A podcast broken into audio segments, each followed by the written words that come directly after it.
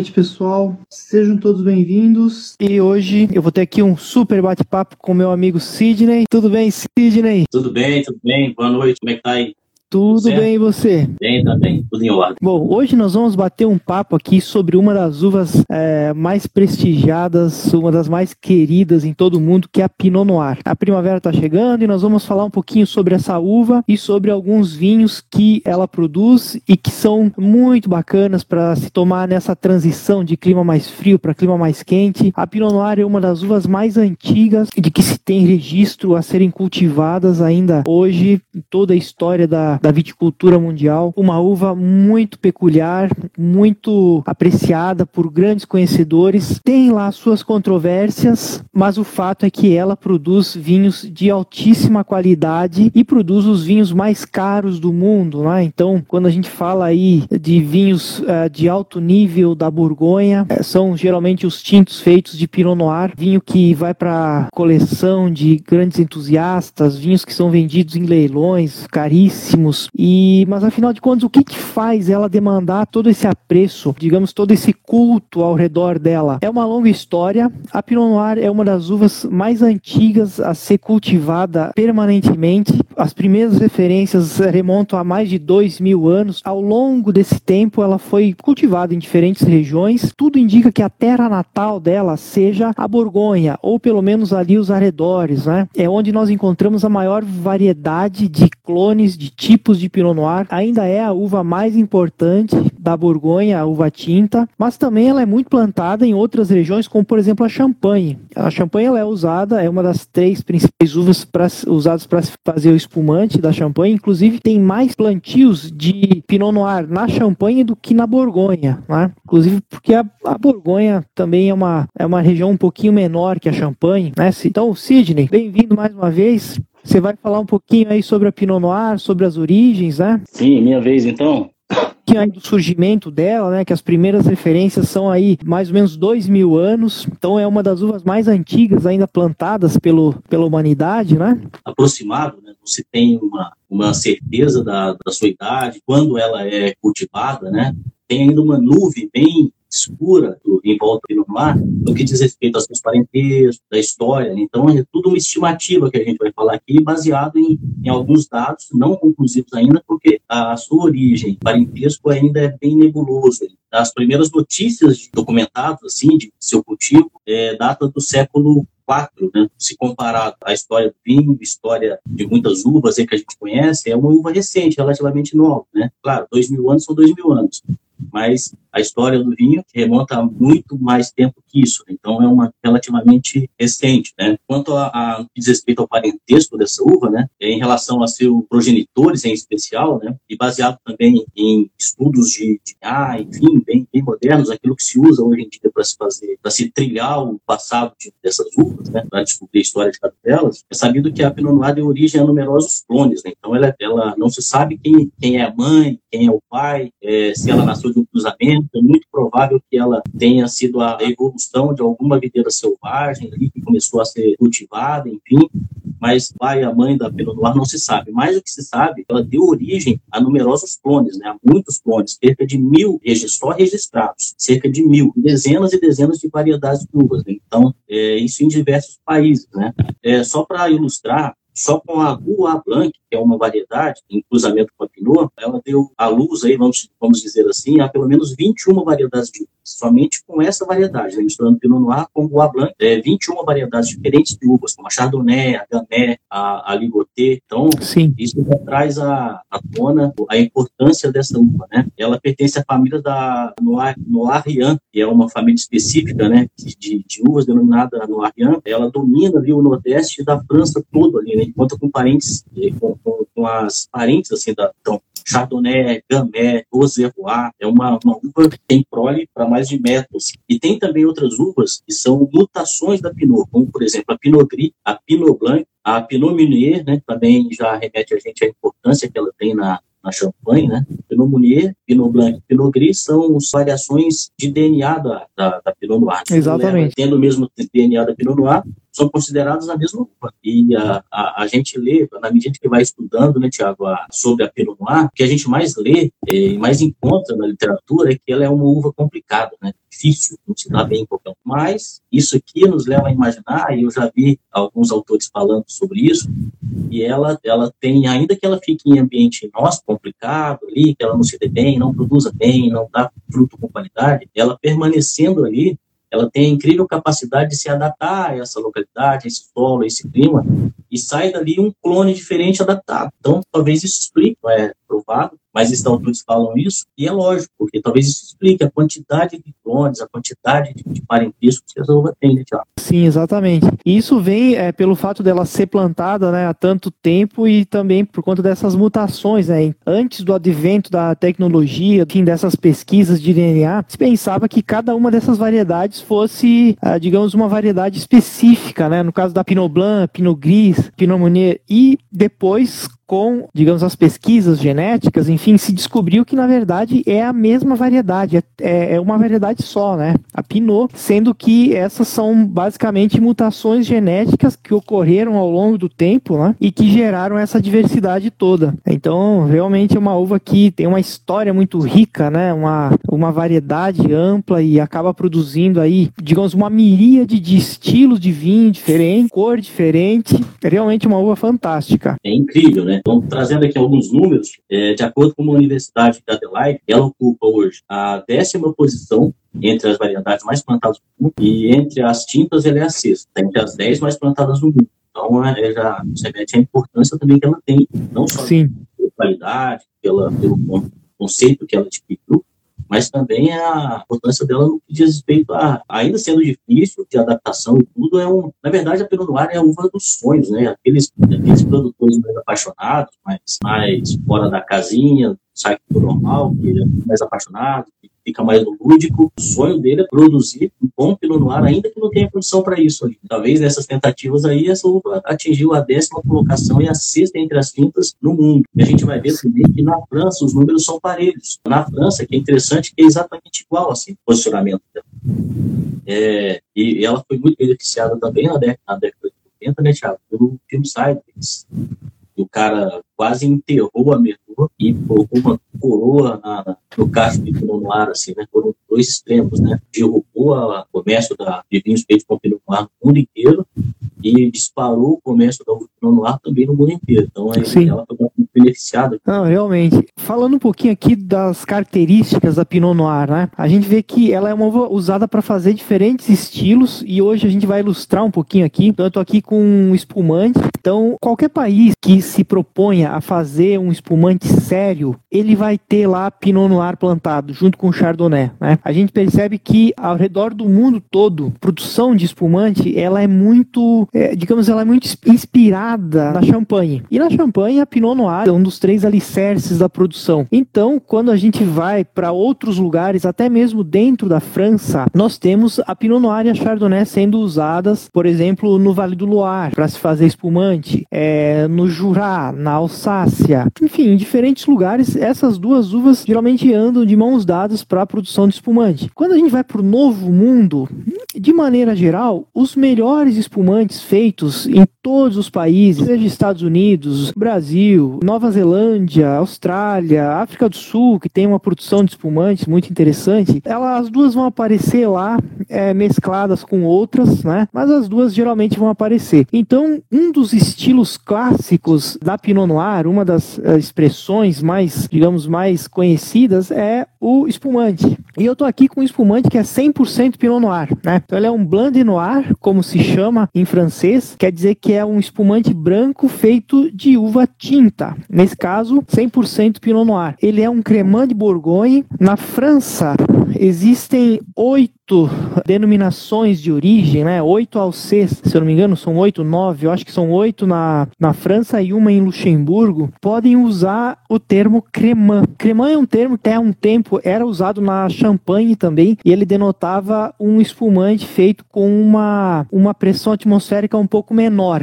E aí, quando foi promulgada a lei da champanhe, que só é champanhe, enfim, o vinho feito dentro da região de champanhe, eles meio que deixaram o cremant para ser usado nas outras regiões. Então aí surgiu o cremant do Loire, o cremant da Borgonha, o cremant do Jura, o cremant de Bordeaux, ah, enfim, cremant de Limoux e etc. Então eu estou aqui com um, um cremant de Borgonha, que é muito provavelmente aí a terra natal da Pinot Noir, e esse é feito pelo François Labé, que é um dos produtores mais conhecidos da região da Borgonha, um produtor que tem uma longa tradição, um dos primeiros a espalhar agricultura orgânica ou biológica na região, e até hoje ele produz os vinhos dessa maneira. Então aqui nós temos um cremant, é um vinho que está com uma espuma incrível, ele é um lote que acabou de chegar. A coloração a gente percebe que ela tem um tom muito, muito leve, tom que lembra, claro, é o amarelo dourado, mas ela tem uma matiz levemente rosada. E isso vem da uva Pinot Noir, que mesmo apesar de ela ser vinificada em branco, o vinho ele costuma ter um,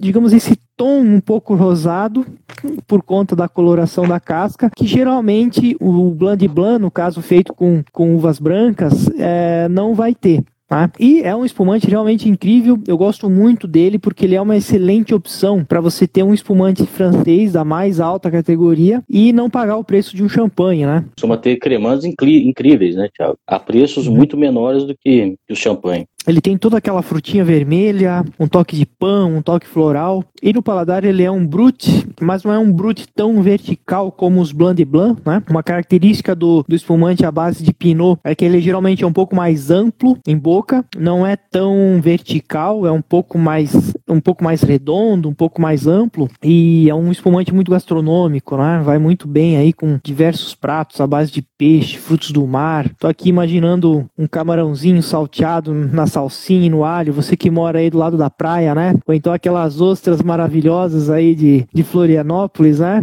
Vai muito bem. Tiago, mas sabe aquele ditado? Já ouviu aquele ditado? Claro, todos já ouviram. É, em casa de ferreiro, espeta de pau. é só, mesmo. É, aqui, coisa mais difícil é encontrar um restaurante, um hotel, um resort, qualquer coisa desse tipo, que tenha peixe fresco, cara. Aí é um problema. E não é só aqui Sim. em Balneário Camboriú, não. Florianópolis. É um ou outro restaurante específico que tu tem que andar bastante atrás para comer peixe fresco, é tudo congelado. é, aqui é o maior produtor de peixe do Brasil, né? E não só peixe, né? Suíno também, mas falando de peixe, é tudo vendido para fora, meu amigo. Contente-se, ou tu cola num, num pescador para comer peixe fresco, ou então já era. Incrível, é, é vinho para isso mesmo, né? Para ostra. Ostra fresca encontra bastante, agora peixe fresco é difícil. É engraçado. Tem uma pergunta aqui sobre a acidez. Comparando com o champanhe, ele não tem uma acidez tão penetrante, tão, tão vertical como um champanhe, mas a acidez continua sendo alta, né? Como é comum com espumantes de alta qualidade. A acidez ela tá elevada, mas é uma acidez muito, muito bem colocada. Ele é um brute, ele deve ter aí na faixa dos 7, 8 gramas de açúcar por litro litro, ele está muito equilibrado. A gente sente todo o frescor, toda a suculência e ao mesmo tempo esse lado mais redondo que a Pinot Noir entrega para o vinho. Realmente um belo cremã. E você, Sidney, o que, que você está tomando aí? Bom, começar com um, rosé da Argentina, não sei se dá para ver o rótulo, da Luiz de Bosca, né? Então, um, um rosé delicioso, feito com o Pinot Noir, já falamos dele. Ô, Tiago, mas é legal comentar dessa pergunta aí, é, interagir com o pessoal é bacana porque a gente consegue lembrar de detalhes que a gente pode passar, né? Por que de um cremã da Borgonha ter menos acidez de, do que um champanhe, porque ele está mais ao norte, né? E se considerar que a champanhe, aliás, a cremã está mais ao, ao sul. Está um né? pouco mais ao sul, sim. É. Se considerar que a Borgonha já é a linha limite ali para a produção de grandes tintos ali, de Pinot Noir, uhum. né, no caso, para cima só tem em Alemanha e tal, que já começa a se especializar em brancos, porque é o limite ali de uma linha imaginária que a gente traça para a produção de grandes tintos, salvo ali na Alemanha uma zoninha, outra, alguns grandes tintos feitos também na champanhe, mas a acidez da champanhe é mais cortante, mais alta, porque está bem mais ao norte, né, do que a Borgonha. Então, se a, se a Borgonha está no limite para fazer tintos com Pinot Noir, não é o caso aí, por isso não é à toa que a Champagne faz espumantes, né? Eu não sei quantos quilômetros dão ali da, do norte da Borgonha até a, a Champagne ali em reta, uns 100 é, quilômetros. É, a, a diferença é bastante, não, é, né? não é tão extensa, mas é significativa em termos de terroir, né? Então, se a gente pegar a parte norte da Borgonha, que é Chablis e Châtillon, que por sinal é Châtillon é a última região da, da Borgonha, digamos, ao norte, e que produz bastante cremante cremã de Borgonha, muita uva ali plantada para cremã. É, logo ao norte disso, você já tem a primeira sub-região da Champagne, que é as Côtes de Bar, né, que fica em Aube. Ali, ainda nas Côtes de Bar, predomina o Pinot Noir, mas aí ele já é, já é usado bastante para espumante, basicamente. Dentro da, da, da Champagne, você tem uma da AOC, que é a Coteau Champenoise, que é para vinho tinto feito de Pinot Noir. Mas ali naquela região, o, esse vinho, Coteau Champenoise, ele já é um tinto bem mais leve que os vinhos, por exemplo, os pinots feitos na, ali na Côte d'Or da Borgonha, né? porque ali realmente já é muito mais difícil amadurecer satisfatoriamente para a produção de tinto. Né? Então é por isso que ali a grande maioria do pinot já vai tudo para espumante mesmo, porque é difícil amadurecer, né? Em cores então, eles lembram até os do Jurra, né? Só que são mais neutros um pouco, né? Exatamente. É bem característico assim, né? Bem, é, falando então do que eu estou bebendo aqui, isso aqui é um caso que ilustra bem o que a Pinot Noir representa no mundo, assim, né? Então, olha só, em terras francesas, lembra que eu falei que os números no mundo são parecidos com o que tem na França? Ela também é a décima mais plantada na França, justamente porque está numa zona, em duas zonas pequenas, né? É Borgonha, que é pequena, relativamente pequena, e, aliás, é Champagne, que é relativamente Champagne. pequena, e Borgonha, e não só, né? Então ela tá, também está presente, olha, no Luar Central, fazendo o Sancerre ali tinto, né? E na Alsácia também. Sim. Mesmo estando em quatro regiões famosas, assim, importantes, ela tem 10 mil, quase 11 mil hectares plantados na França. Desses, quase 11 mil, na Côte d'Or são 6,500. É algo interessante. Então, o recorte dela no mundo é exatamente igual ao recorte dela na França, no país de origem dela, né? Já no mundo, entrando aqui para falar do vinho, na Itália, por exemplo, outro país importantíssimo para Pinot Noir, com cerca de 3 mil e poucos, 3.300 hectares de, de vinhedos, em especial lá no, no Alto Adige, no nordeste ali da Itália, que é uma região de excepcionais Pinot Noir, com cerca de 3 mil e poucos hectares de, de vinhedos na Itália, em especial no Alto Adige. Então, quando tropeçar numa loja aí, tal do Pinot Nero, cai para dentro, porque é espetacular também, né? Sim. É um dos terroirs importantes para a casta. Na Alemanha também, então a gente associa a Alemanha muito a, a vinho branco, ela produz bons Pinot Noir também, em zonas muito específicas ali, aquele valezinho, aquela coisa, questão de, aquela coisa do uhum. micro terroir, né? Porque a Alemanha não, não se faz vinho tinto mesmo, mas em um lugar ou outro ali faz grandes Pinot Noirs, inclusive de nome Spätburgunder, né? Lá. Na Áustria, Suíça e Moldávia. Áustria, Sim. Suíça e Moldávia. São países que Sim, Moldávia é um grande produtor também. de Pinot. Aquele paizinho desse tamanho, né? Lá no... É, perdido lá nos confins da... lá no... entre Europa e Ásia, né? Lá. É. Realmente. E bons Pinot Noir. Só que a gente talvez não, nunca beba um Pinot Noir desse. Eu não tô sendo pessimista, não. Não que eu não vá procurar, mas talvez não encontre mesmo. No... Então, para encerrar o velho mundo, né? Já no Novo Mundo, já encontra mais locais, né? Por exemplo, na Califórnia, depois do filme, elevou o plantio só na Califórnia para 15 mil hectares de, de vinhedos de Pinot Noir, depois do filme. Sim. Eu não lembro, eu não, eu não, lembro de dados quanto era de. de não, ele praticamente triplicou, né? Era 5, 6 mil hectares, foi para 15 mil, assim, depois do Sideways. É impressionante. Foi um fenômeno é. realmente incrível. Uma pena foi ele ter ferrado com a Merlot, né? É, pois é. Que é uma caça que eu amo, cara. Ó, na ah, mesma Merlot? região de Pinot Noir da, no Alto Adige, faz Merlots excepcionais. Tem grandes vinhos de Merlot. É, então, para encerrar e falar do vinho, é rapidão aqui para falar da, da, representatividade da Pinot Noir no Novo Mundo. Então, além da Califórnia, tem Oregon nos Estados Unidos, né? Sim. Washington. Tá, Nova Zelândia, aí fora é. dos Estados Unidos, né? No, e, Nova e Zelândia, Valley, Austrália. Em especial na Nova Zelândia, Adelaide Hills na, na Austrália. Aliás, Sim. Yarra Valley na Austrália Sim. e Adelaide uhum. Hills. Você estava falando de Nova Zelândia, eu confundi. É Marlborough e Martinborough, na, as regiões sim. principais na Austrália, né? Na Nova Zelândia, né? Sim, sim. Central é, Otago também. Tem também, Pinot muito bom. Walk Bay, na África do Sul. Que é uma área mais fria, né?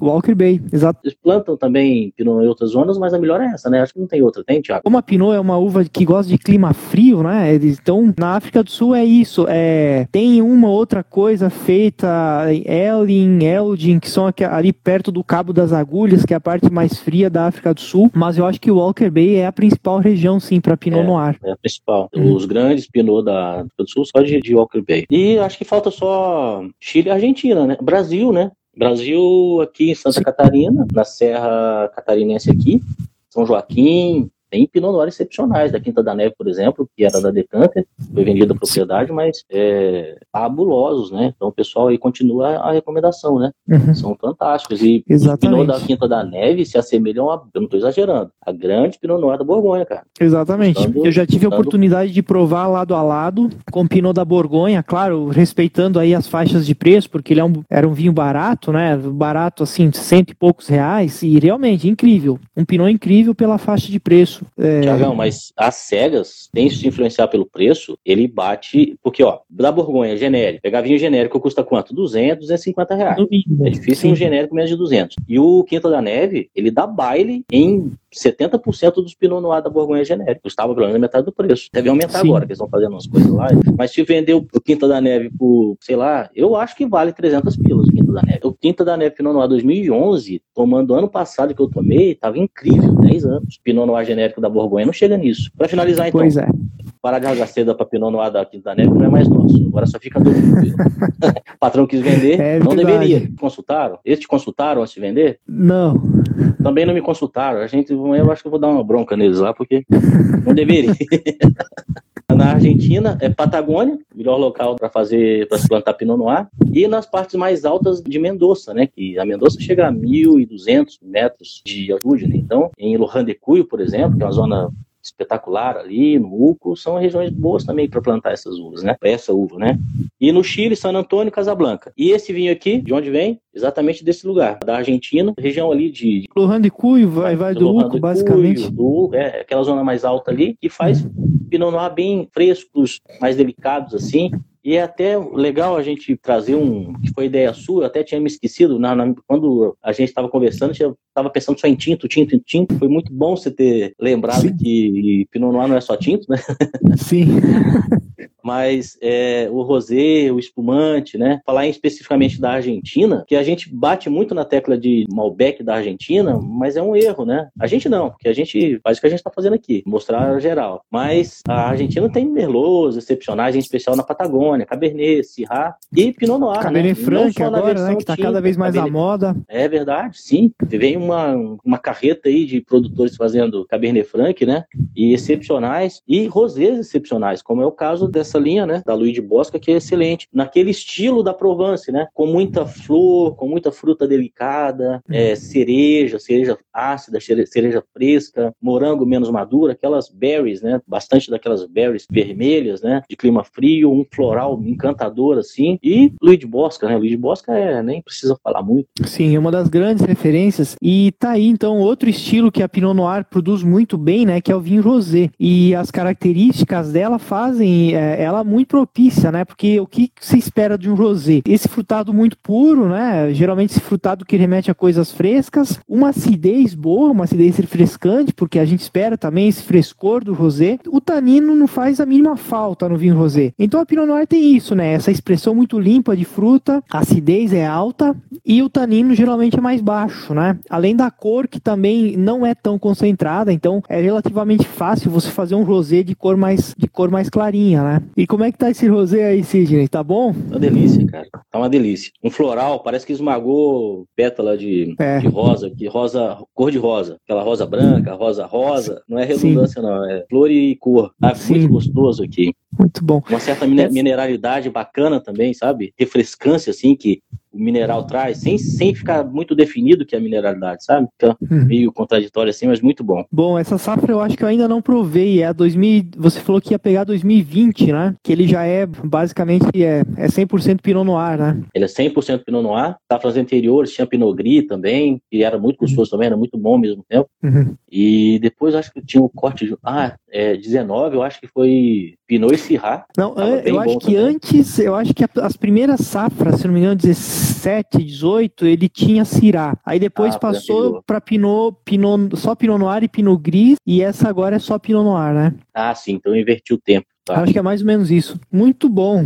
É bom a gente bom. comentar, Thiago, que Pinot Noir você tá com qual o tinto aí? Ah, legal, cara. Você tá com o Vilar, né? Eu tô com o Vilar Granvan. Putz, baita vinho vai ser legal a gente mostrar o contraste do que é um Pinot Noir do Novo Mundo e o que é do Velho Mundo. Sim, sim, são com dois certeza. produtos mantêm algumas similaridades, mas também tem muita, muita a, é muita a, a diferença. Noir, né, Thiago? A gente não comentou isso, acho que é oportuno para comentar, foi até bom não ter comentado antes, fica até mais didático agora para falar, enquanto que a gente vai tomar dois vinhos diferentes, né? Um da Borgonha, um da Borgonha e outro do, do de Casablanca, no Chile, vai ser didático a gente falar, porque ela, como tem um, uma personalidade bem, bem, não difícil, uma personalidade boa, mas marcante, assim, ela carrega essa personalidade com ela, no que diz respeito à fruta, à uva, à variedade, e ela também, a, a Pinot Noir, ela pega as características do local ali, do solo, do clima, e vira isso que a gente vai poder mostrar daqui a pouco. Ela traz as semelhanças por conta do DNA forte dela, seja onde ela for plantada. Ela vai mostrar características parecidas em qualquer lugar que for, e ela, como ela capta, ela tem essa antenona aí que ela pega toda a informação do ambiente onde ela está, ela também traz características diferentes. Então, o Pinot da Nova Zelândia vai ter umas características específicas, parecidas com o da Casablanca ou da Borgonha, mas vai ter muita informação extra também. Assim como na Casablanca, em Biobío, no Chile, Limari, por exemplo. É, Patagônia. exatamente. Então, ela traz informações parecidas, mas traz muita informação diferente também. Por isso que ela é legal, porque um Pinot Noir, só para comparar, uma comparação que não deve ser feita, por isso mal feita, coisas diferentes, a Cabernet de Bordeaux e um Cabernet, por exemplo, daqui do Brasil, vão ser bem parecidos. Aquela pirazina, aquela fruta, tal. Tem muita semelhança. Não estou falando de qualidade, estou falando de estilo. Apesar de ter Cabernets espetaculares no Brasil também. Ele vai ter mais semelhanças do que, do que contrapontos pontos, assim, né? Uhum. A Pinot Noir não. A Pinot Noir tem muito, tem algumas semelhanças ali, tem ali cinco, seis aromas, tal, questão na boca também, de, de estrutura, de corpo, que ela vai ter a sua semelhança, mas ela vai trazer muita informação diferente também. É por isso que um Pinot Noir da Nova Zelândia é diferente pra caramba, o Pinot Noir da Borgonha, do Brasil. Então, nas entrelinhas ali, né? Então, a gente espera da Pinot Noir sempre delicadeza, finura, uma coloração mais clara, mais granada. Mas eu tô dizendo, nas entrelinhas, ela traz muita informação de, da localidade onde ela está, o que é bem Sim. interessante, que é bem legal. Não, então, é, entrando aqui um pouquinho falando do Pinot Noir do Chile, né? Aqui nós temos um exemplo clássico do Casablanca, só que o Casablanca, bom, uma coisa que é de se ressaltar é que a Pinot Noir é uma uva que produz melhor em clima frio. Então, em todos esses lugares que a gente falou aí, geralmente ela está plantada em climas mais frios, porque o excesso de calor acaba prejudicando ela, o álcool sobe demais, ela perde a acidez, a fruta fica muito, muito madura, muito cozida, né? Trazendo para o contexto do Chile, ela é plantada nos lugares mais frios. O que, que é um lugar frio no Chile? O Chile, em geral, ele tem um clima mais frio que o da Argentina, né? Na média geral. Mas tem algumas regiões dentro do Chile que são mais frias e que são mais aptas, então, a Pinot Noir. E também a outras uvas de clima frio, como o Sauvignon Blanc, até o Chardonnay. E o Casablanca é uma dessas regiões. Está muito próximo ao mar, né? O mar, o Pacífico, é bastante frio no Chile. Tem aquela corrente de Humboldt, que é uma corrente fria de ar que vem, da, vem lá do sul da Antártida, dependendo do relevo ao longo da costa chilena, essa corrente de ar frio ela pode ir mais longe ou menos longe. E o Casablanca ele é um vale que está totalmente aberto a esse vento frio do Pacífico. É uma região mais fria do que, por exemplo, o, o centro do Maipo ou o centro do Colchagua. Né? Depois, indo para o sul, tem algumas regiões frias também, como Itata, Biobío e até mais o sul, mas aí já é por conta da latitude. A gente começa a se aproximar cada vez mais lá do sul da Patagônia. Então, é, existem Pinot Noir muito interessantes, por exemplo, lá do sul. E então esse aqui é clássico do Casablanca. Só que quando a gente pega o Casablanca, ele é um vale, é um pouco extenso, né? Ele tem uma parte que fica bem perto da costa e depois ele se estende para dentro. E a Vilar está localizada numa área em que já é um pouco mais longe da costa. Né? Tapique fica bem, eh, digamos, na parte mais é, continental do Vale do Casablanca. E eu quero aqui traçar um paralelo com o que você falou, que é muito importante, de como a Pinot Noir absorve as sutilezas de cada lugar, é, reflete isso no vinho de maneira muito distinta. Nós temos um outro vinho no portfólio que é o Terra Noble Gran Reserva Pinot Noir, que eu gosto muito também, que é outro Pinot Noir maravilhoso e que é num, digamos, num nível de qualidade bem parecido com esse. Só que os vinhedos da Terra Nobre eles estão numa outra parte do Casablanca que é Las Dichas, que é muito próximo do mar. Então, Las Dichas é bem mais frio do que Tapigue, que é onde está aqui a Vilar. E quando a gente pega esses dois vinhos lado a lado, o Terra Noble Gran Reserva e esse aqui, o Gran Van, a gente vê as diferenças. Então, o Terra Noble, ele geralmente tem uma cor mais clara, ele tem um aroma de morango menos maduro, aquela frutinha framboesa, morango, assim, muito, muito delicado, e ele tem um toque mais floral. Esse Pinot, ele continua tendo um frescor muito bom, só que a fruta já está um pouco mais madura, a cor está um pouco mais escura, e começa a ter aqui uma nota mais de especiaria doce, uma, uma ameixa vermelha, né? Então já sai um pouco daquela framboesa, mas é, no limite da madurez e vai para uma coisa mais madura. Então realmente é, a Pinot Noir consegue absorver essas nuances de cada terroir e reflete no vinho. E eu aposto que o seu aí vai ter a cor bem mais clara que esse, né? Bem mais. Legal, né? Bacana isso, porque a Pinot Noir é aquela trazendo para uma linguagem simplória e de brincadeira, mas verdadeira, ela é uma esponjinha que suga toda a informação que tem ali ao redor dela e quando vê o nariz se aproximando da taça, como foi no seu agora, ela solta. Exatamente. é uma, uma coloração. É, mas a sua taça é mais bonita que a minha. Cara, mas eu acho que eu exagerei na, na largura dela, que eu achei que ia ser, ia estar um vinho mais fechado para poder oxigenar. Eu peguei uma borgonha mais aberta, acho que eu tô quase passando para a taça que eu tava usando rosé, acho que vai ser mais adequado. Dá para ver aqui a, o tom dela? Não? Sim, agora é dá para ver. contrário aqui, é tudo ao contrário. É, um rubi bem transparente, né? É, no Instagram ele aparece todo ao contrário. Esse aqui é safra 2000, eu não mostrei o vinho até. Concluindo aqui, bom, Vilar é uma vinícola pequena, familiar, foi fundada ali no finalzinho dos anos 80 pelo Thierry Villar. E hoje ele já tem a ajuda do, do Jean Charles, o filho dele, é um enólogo muito talentoso, um dos grandes enólogos da nova geração do Chile, inclusive tem feito coisas fantásticas, coisas experimentais, né, que nós estamos recebendo aí, é, vinho laranja, foi dele a, digamos, a, a ideia de fazer um grande cirá no Casablanca, quando a Vilar começou a produzir o Tanagra, que é um dos grandes cirás do Chile, e agora ele inovou de novo, então produzindo um, um vinho laranja com Pinot Grigio, um Semillon, né? que é uma enologia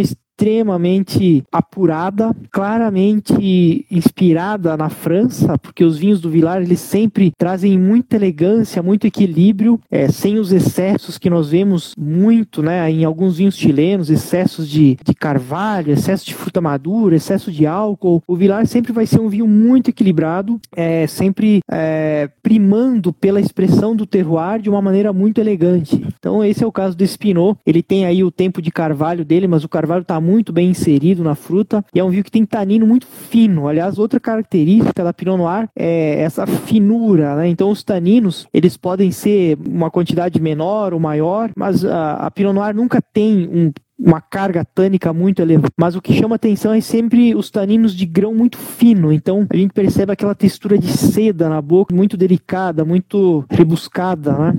Sim, tanto a Pinot Noir, que tem as características, e o Vilar, que é um produtor muito cuidadoso, né? Um cara sensível, né? Para as castas, para uvas e para o terroir onde ele está inserido ali, consegue extrair, fazer maravilhas, né? E eu tomei, Thiago, o Semillon com o Edson e o Adolar ontem, acho que foi ontem. Cara, que espetáculo! E ele é tânico, tá? Ele é tânico, vinho branco, tânico, porque é bem macerado, mas um tanino tão bom, tão bom. E o Edson gosta de cozinhar, né? Eu também gosto, eu dou aqui minhas, minhas batidas na panela, cara, não pensava em outra coisa a não ser um caçulê para tomar com aquele vinho. Um caçulê conta do feijão, aquela coisa terrosa, Sim. da pastosidade do feijão e da gordura do caçulê. Ele perde uhum. gordura, porque a acidez, a acidez é altíssima. Ela é lá em cima, ponta para cima mesmo. Só que ela não é tão percebida, porque ele também é de maneira comedida, claro, mas ele é tânico, bem perceptível. Então, o tanino traz a acidez para baixo, busca, ó, desce daí, sabe? Para cá, acidez tá exagerada vem cá, vou te educar, vou te colocar na cadeirinha. Ela bota a acidez na cadeirinha e a acidez, enganosamente, fica palatável.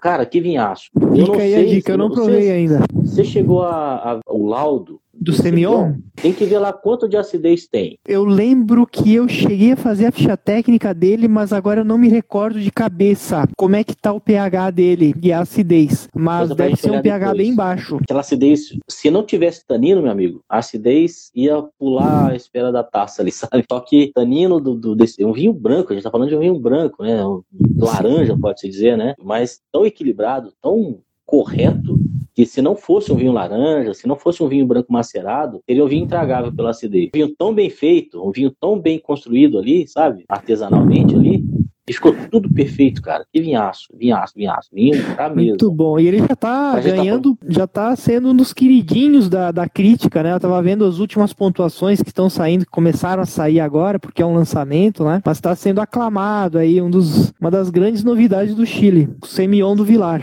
Show de bola, vinhaço. É, a gente abriu aqui então uma, uma licença para falar da, da Semilhão, porque merece, o do Vilar merece, né? Onde é que a gente tava? No Pinot Noir, Thiago?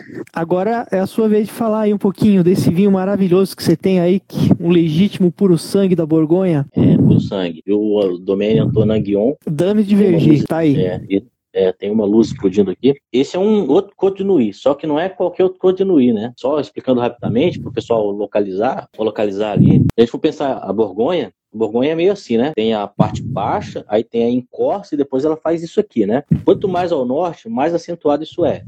A parte, a melhor parcela de vinhedos da Borgonha está na intermediária. Então, lá embaixo, argila, mais argila, bastante argila. Então, ali tem mais Chardonnay, tem Pinot Noir, é claro. Só que aí ele sai dali os, os vinhos menos ricos ali e tal. E nas encostas ali, os vinhos espetaculares, cruzes, fantásticos ali, estão na intermediária alta da encosta, né?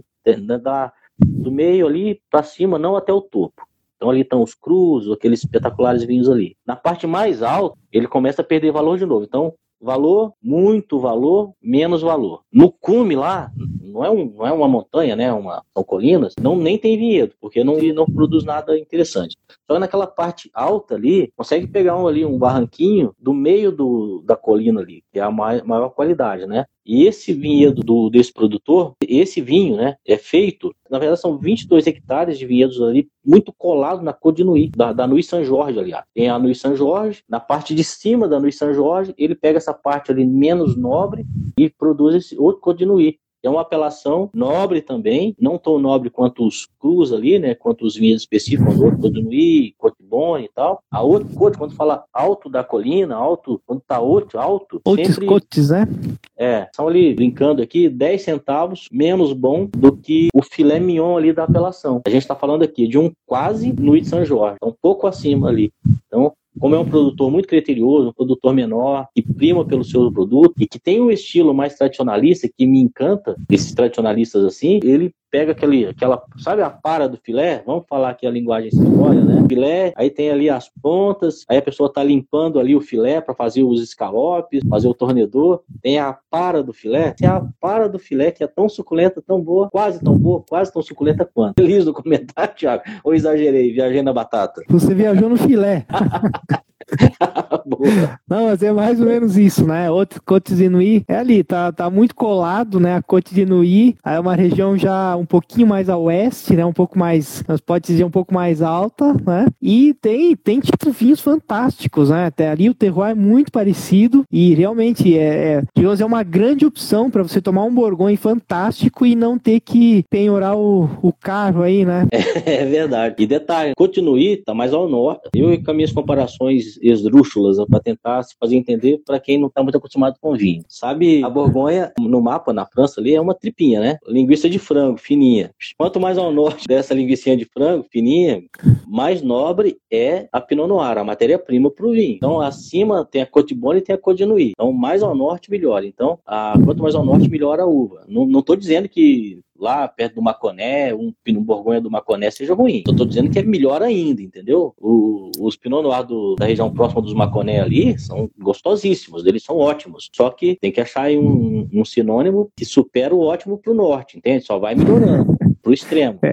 Então a Côte Nuit é o filé do filé para Pinot Noir. Filé do filé, o filé e depois o, o espetacular ali também pro filé. Então dividido em três. E esse produtor, esse esse esse Côte Nuit tá na Continue, como, como já está explícito, ele faz esse vinho de um vinhedo de 30 anos, de vinhos com 30 anos, ou seja, se o vinhedo começa a melhorar a partir do 15º, 16º ano de idade, ele já está em 30, ou seja, já está maduro, já está dando o melhor dele, né? Vindima manual, como é um produtor menor, ele produz, também é difícil, não, é difícil, seria difícil colher com máquina na Borgonha, porque ela é colinar, né? Então é difícil, então é um produtor pequeno, colhe manualmente, porque como é o padrão lá para a região, são 12 meses em Brunete Carvalho, não tenho certeza se é barrica nova, não deve ser barrica barrica nova, acho que barrica usada para. Eu também não me recordo agora. Talvez ele use algum percentual, né? É, mas detalhe, são barricas, são barricas e tonéis também, né? Ele mescla, né? Ele hum. usa muito bem a madeira, né, Thiago? O Antonanguion, ele, ele usa muito bem a madeira, então dificilmente um vinho dele vai ter mais madeira do que fruta, por exemplo, mais, mais madeira do, do que mineralidade, por exemplo. Ele é a Borgonha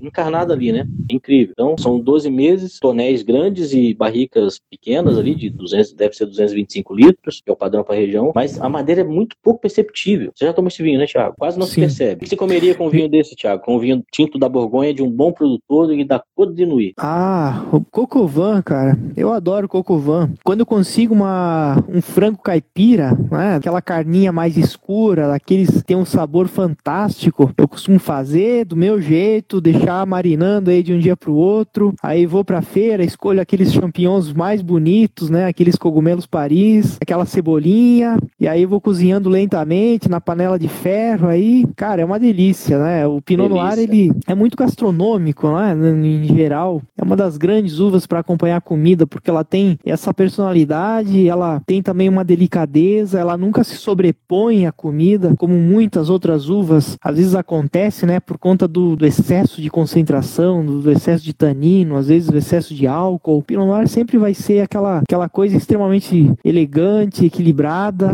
né? Lembrando agora, mas tem muitas outras, né? Até mesmo, às vezes, um prato, falando, claro, de Pinot Noir tinto, os que têm menos taninos, mais delicados, eles vão bem com alguns pratos de peixe, né? Como um atum, um salmão, que são peixes um pouco mais, com, com uma carne um pouco mais intensa, vão muito bem, inclusive é uma das poucas uvas tintas que a gente pode tentar aí com alguns peixes, né? Sim, é verdade, é uma das poucas uvas que vão bem com peixe, é verdade. Tiago, mas falando de galinha velha, meu amigo, aves de modo geral, né? Ca caças de pena. É. Falando em galinha, lá em Minas, como sou de Minas, eu não posso deixar de falar de Minas, eu, eu, eu tô me candidatando a embaixador de Minas, então queijo e, e, galinha lá em Minas tem demais. Tanto que galinha velha. Você sai correndo no quintal para matar uma galinha, você tropeça numa galinha velha, cai em cima de outra mais velha ainda, essa que você pega para poder cozinhar. Cara, é, é. isso mesmo.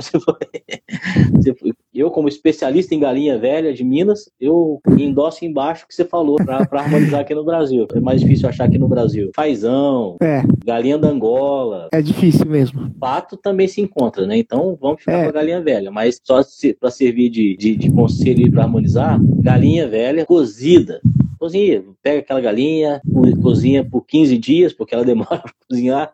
Galo velho, aquele sabor forte, gostoso, né? Com o tutano todo derretido, aquela gordura também ali, é show de bola, vai bem com o Pinot Noir. E fazão, codorna, pombo. Marreco, né? Você tá aí em Blumenau. Marreco, é. Blumenau verdade. tem um marreco fantástico. Show de bola, muito marreco bom, recheadinho ali com os, com os miúdos. Coelho. Coelho, aí, muito bom. porque é mais difícil de encontrar, mas quem gosta de cozinhar ali, da alta gastronomia, consegue encontrar também coelho. O que mais? Porco. Porco todo mundo encontra também. Carne de porco, né, Thiago? Vai claro. bem carne de porco. Aquelas mais gordinhas, né? Picanha suína. Exatamente. Aquelas carnes uma secas, costelinha não, com costelinha. especiarias, com ervas, né? Pega uma costelinha, faz um, uma misturinha de mel com ervas ali, alecrim, tomilho e, e sela ela. Pega um pincelzinho, passa ali na, na costelinha assa, meu amigo. Vai ficar aquele agridoce, aquela coisa. Você vai virar um olhinho quando misturar com o Pinot Noir de bom padrão, né, Thiago? Não, realmente. E isso só nos vinhos tintos, né? Porque se a gente for para os espumantes, aí tem uma infinidade de, de opções. Vinhos com vinho rosé também, que você provou aí. É, é um vinho muito com a cara agora do, do verão, da primavera. Então, vai bem com pratos à base de legumes, com as saladas, né? Saladas que aí com folhas, com frutos do mar e peixes em geral. Então, realmente opções não faltam para a gente harmonizar com o Pinot Noir. E realmente é uma das uvas mais queridas. Se você perguntar aí para 10 sommeliers, listar três uvas, eu duvido que um deles vai deixar de falar que a Pinot Noir está sempre entre as duas, três uvas preferidas aí do sommelier, né? Porque três já estão aí, ó. Começa com N, essa que começa com T e outra que, que começa com hã? R. Com R? Riesling. É, Riesling, é verdade. Eu tava pensando em tinta. G de Grenache ou Garnacha, P de Pinot Noir. N de Nebbiolo. Nebbiolo, N de Nebbiolo. É verdade, R de Riesling. É show de bola, tá na, nas cabeças ali. Ô, Thiago, mas olha, te falo mais. Pinot Noir combina até com piscina, velho. É claro que Combina é um, com, desculpa? Esse, com piscina. Ah, sim. É, já que eu viajei na batata ali, vou viajar, já viajei no filé ali, vou viajar aqui. Imagina um Pinot Noirzinho baratinho, claro. que não abre mão de tinta, teimoso, aquele teimoso que não abre mão de tinta. Não tá errado também, tem que ser teimoso às vezes. que não abre mão de tinta, quer tomar, tá calor, tá queimando, tá suando, louco ali, quer ir pra praia, quer levar um vinhozinho. Cara, pega um Pinot Noirzinho baratinho, não gasta claro. muito, gasta 30 pila, 25 pila, 40 pila ali, sem madeira, pinonazinho delicado, leva pra praia, bebe gelado. Com certeza. Não tem problema nenhum. Sim. Vai gastar 200 reais. Vai ter uma boa acidez, vai ter carinho baixo, é, é, pode ser, tomado geladinho, né? Pode dar, deixar ele ali no baldinho com gelo, é perfeito. E vai ser refrescante. Do mesmo jeito, bebe geladinho, não tem problema nenhum. Muito bom. Bom, Sidney, gostaria de agradecer aí pelo bate-papo, já está dando nosso horário aqui. Bom, muito obrigado por ter participado aí. Foi muito bom, como sempre, falar contigo, né? Espero logo, logo que a gente se encontre aí pessoalmente para tomar alguns bons vinhos juntos. E, bom, até a próxima. Passo das suas palavras das minhas muita alegria falar contigo sempre. Nossas lives sempre rendem, né? E sempre, é. É, sempre, são sempre gostosas. Eu gosto muito de fazer live contigo, porque vai sempre, vai escalonando assim. Eu acho muito gostoso. Muito é, um assunto puxa outro, né? É, vai se papo rende. Um... rende, rende. Gosto muito, obrigado demais. Vamos fazer sempre, cara. Quanto mais a gente fizer isso aí, melhor, pra gente divulgar a cultura do vinho, né? Valeu. Maravilha. E pra, Abração. Pra quem acompanhou ah. a gente aí, muito obrigado. É, espero que tenham gostado e até a próxima. Tiago, e tem que lembrar que essas lives ficam disponíveis no Spotify também, né? Então tá, a gente tá construindo um Spotify bem bacana, não só comigo e contigo, né? Mas com muita gente ali falando, outras pessoas também. É, o pessoal pode entrar aí na, no Spotify, não, digo. No, no é, podcast, né? Que, que é transmitido podcast. pelo Spotify. Sim. Isso. A Decante está com um podcast Spotify. agora. Podem então, ouvir logo, logo carro. essa live aqui, provavelmente, se, se, se a nossa chefe gostar do que a gente falou, né? Ela vai, vai tá transformar essa live num, num podcast. Assim esperamos. Sim, sim, sim. E tem muita coisa boa para ouvir lá. Então, tá no, se tiver no carro, coloca lá. Pode, se quiser escutar, se tiver gostado do nosso conteúdo hoje aqui, né, Thiago? Podem ouvir várias vezes, quantas vezes quiser. E pronto, é isso aí. Tamo junto e vamos partir para as próximas, Tiagão. Bom final de semana, já que hoje é quinta, amanhã já sextou, né? Pra todos Exatamente. Que aí. Pra ti e pra mim também. Valeu. Bem, tudo de bom, um grande abraço para você e sua família aí. Eu também, para todas as famílias que nos ouviram, né? Que passaram, nos largaram, que entraram depois, saíram de novo e vão voltar para nos ouvir. Felicidade para todos. É isso aí, Sidney. Grande abraço. Boa noite. Saúde.